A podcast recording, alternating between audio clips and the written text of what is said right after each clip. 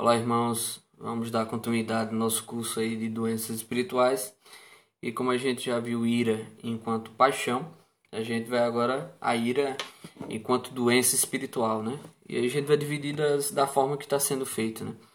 Primeiro eu vou falar da ira enquanto doença e depois a terapia para que a gente possa tentar curar essa doença. Primeiro, o estudo que é utilizado é o estudo do padre Banger, né, que é um dos padres do deserto da época em que eles santos padres que ficavam no deserto, né? uma vida mais eremita. Ele descreve como a ira como a subversão. A subversão de que sentido? Em que o corpo domina a alma. O composto corpo e alma acaba dominando a, a alma. Vamos lá para aquela outra interpretação que é trazida por Tomás Aquino, né, da política, em que o composto é o que é o cavaleiro e o cavalo. Então nesse sentido é como se o cavalo estivesse tomando conta do cavaleiro. Então há uma inversão, uma subversão, porque a ira ela tem essa capacidade de nos cegar. Então a gente não tem é, o julgamento correto, porque a gente cega nesse momento. Então fazer justiça, como fazer justiça de maneira cega se é feito dessa forma, então a gente rebaixa a dignidade humana agindo como um animal. E literalmente a gente age como um animal na ira, porque a ciência explica que quando a gente é tomado por uma forte raiva, uma ira, a gente esquece o lado do nosso cérebro enquanto ser humano e a gente começa a atuar como um cérebro típico dos répteis. E aí, se a gente for lembrar do réptil, da cobra, o próprio demônio. É... Outra coisa que a gente pode colocar é que essa ira a gente acaba atribuindo aos outros.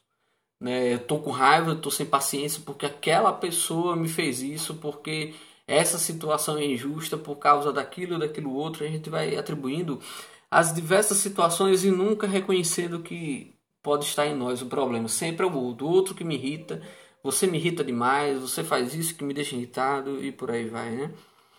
E essa ira também ela vai nos trazer a dificuldade e vai nos atrapalhar na ação de amar. Que ela vai se opor diretamente, né?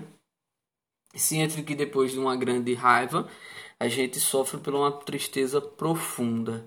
Né? Então, a tristeza, a doença espiritual da tristeza, também está ligada com a ira.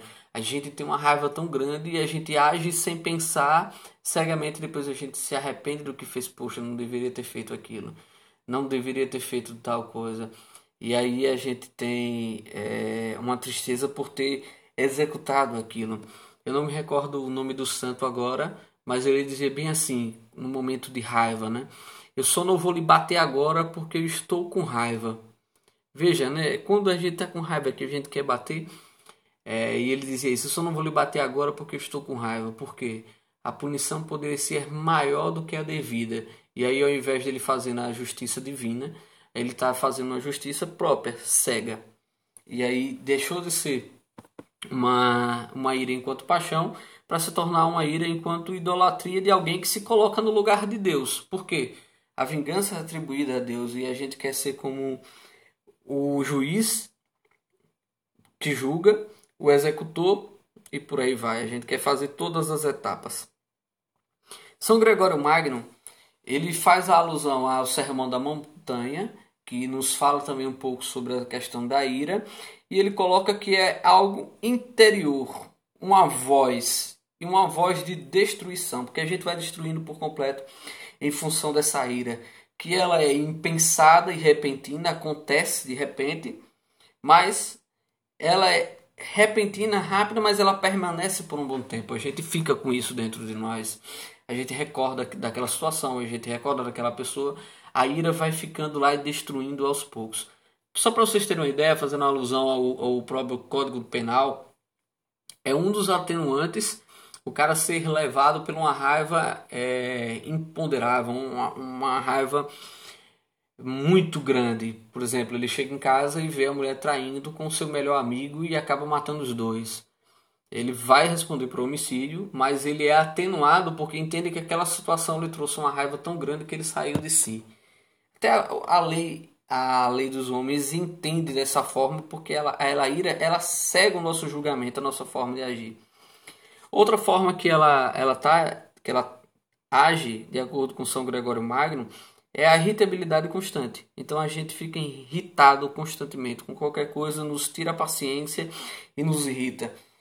Somado a isso, aquele rancor eterno daquela situação, né? aquela coisa que mexe o nosso coração. E de maneira exagerada, porque a gente acaba agindo de maneira exagerada e às vezes para aquela situação não deveria ser atuado, não deveria ser feito dessa forma. Né? E quantas vezes a gente age porque a gente é tomado por essa ira, porque a gente é incapaz de realizar justiça irado. Mas como é que a gente vai saber se a nossa ira é a paixão ou a nossa ira é essa doença? Bem, partindo do pressuposto que nós não somos santos, então devemos julgar como doença. E aí, tratá-la, nós teremos a virtude. São Paulo, na carta aos Romanos, ele coloca da seguinte forma, lá no capítulo 12, né? É, a vingança cabe a Deus. Cabe a Deus a vingança, né? Então a gente fica querendo mais o mundo dar voltas aí, não sei o que, aquilo traz o rancor. A gente deve aprender a nos contrariar. A gente não quer ser contrariado, mas a gente precisa nos contrariar, aprender isso. Porque dessa forma a gente vai começar a lidar com essa ira. São Inácio de Loyola ele coloca bem assim, né?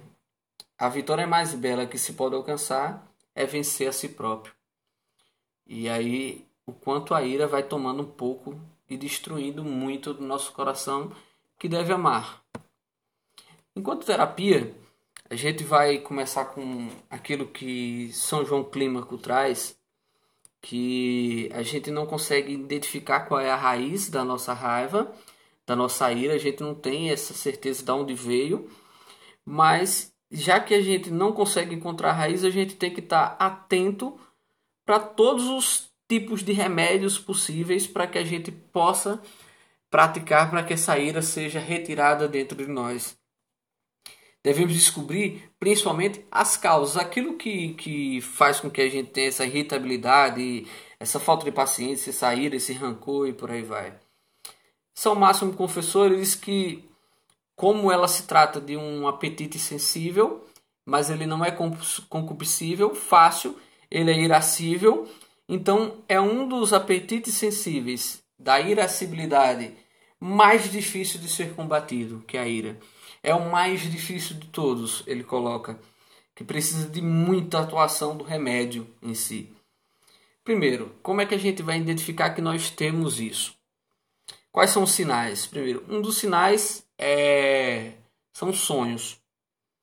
As pessoas que têm vários sonhos, pesadelos e por aí vai, tem uma ligação psicológica com uma irritabilidade muito constante dentro dela e aí, lógico, com a doença da ira dentro do seu ser.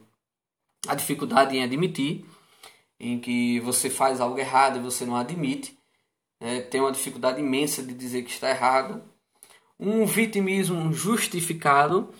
É, ah, eu agi assim porque foi fulano de tal que fez e dessa forma não gostei, e não sei o que. A gente se irrita com várias coisas e a gente justifica, a gente acaba se colocando enquanto vítima e justifica a nossa, a nossa ação. E a autojustificação, que seria, por exemplo, igual aquela oração do fariseu, né? Obrigado, Senhor, porque eu estou aqui rezando enquanto esse que está do meu lado não faz, não sei o que. A gente justifica os nossos atos como um ato de justiça realmente, mas com uma punição exagerada tomada pela ira. Para terapia, a gente são várias coisas que a gente pode colocar. Uma delas seria a caridade, realmente, é, o amor por causa de Deus, é, amar o próximo por causa de Deus, entendê-lo como um, o guia, pois ele, ele se coloca como manso e humilde de coração. Manso, ele não tem essa, essa, essa ira. É, o perdão, a prática do perdão, né, porque muito se dá pelo rancor que a gente tem, então a gente fica irado por dentro. O perdão é muito melhor para quem aquele que dá do que para aquele que recebeu, porque é libertação para aquele que concede o perdão.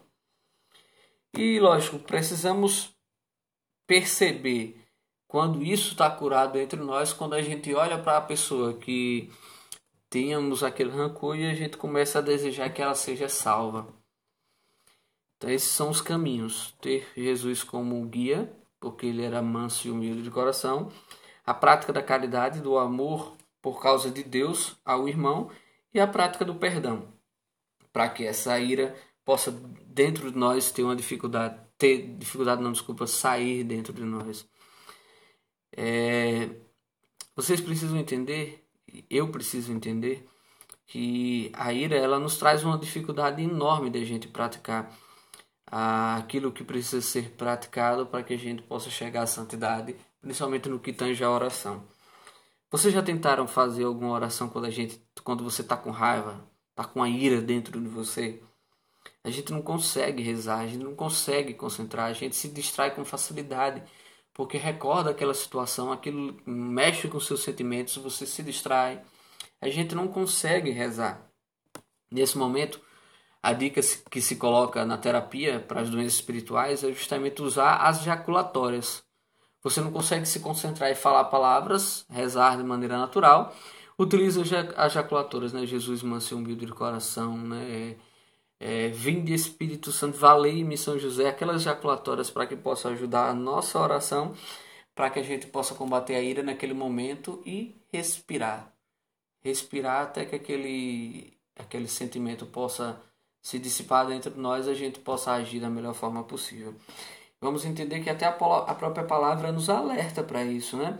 Que fala que quando a gente tiver em oração ou para receber, a gente precisa se tirar do local e até o irmão que a gente precisa dar o perdão e dar antes de fazer qualquer coisa. Então ela já nos alerta que ela mostra que há uma dificuldade é, imensa da gente rezar enquanto a ira está em nosso coração. Vamos entender primeiro que esse perdão ela é diferente do desculpa. O desculpa, vou lhe desculpar, é uma ação de justiça. Por quê? Porque a gente entende que aquela pessoa ela não tem culpa. Você reconhece que ela não tem culpa. E aí a gente desculpa ela realmente pelo que ela fez, porque entende que ela não teve culpa. Foi lá, a pessoa passou, pisou no seu pé sem querer e você desculpa ela, porque é uma ação de justiça. Você reconhece que ela não teve culpa, pisou no seu pé sem querer. Mas o perdoar é algo maior, porque a gente identifica que ela tem culpa, mas a gente pratica aquela doação perfeita. Um ato realmente grandioso do perdão. Se a gente for olhar até em química, o per significa uma potência máxima. Então, per máxima doar. Então, doar-se de maneira perfeita, máxima. Até que a gente chega o momento de se colocar como fruto de perdão de Deus. Nós devemos pensar isso o tempo todo para que possamos reconhecer que nós somos frutos de perdão de Deus e por isso devemos ter perdão para com o outro. Porque eu sou fruto desse perdão de Deus. E por que eu não devo conceder o perdão ao outro? A, a, a gente cai ainda na suposta inocência. A gente acha que não faz nada de errado. E eu recordo muito que Padre Paulo Ricardo diz, não nesse curso, mas em outros, em outros cursos, ele coloca bem assim: é, imagina lá se a gente está na fila do julgamento e a pessoa que você tem raiva, tem rancor, está na sua frente. O que é que você vai pedir a Deus? Que Deus seja justo com ela ou que seja misericordioso com ela? Sabendo que da mesma forma que Deus agir com aquela pessoa, ele vai agir, ele vai agir com você. É muito melhor a gente pedir a misericórdia. E quando ele fala isso, é que a gente peça a misericórdia para aqueles que nos maltrataram, nos machucaram, mas que a gente precisa perdoar. Que peçamos a misericórdia para nosso irmão, para que Deus possa agir da mesma forma para conosco, né? Perdoa-nos, pais, da forma que perdoamos. A gente reza isso no Pai Nosso. Valeu, pessoal. Até a próxima.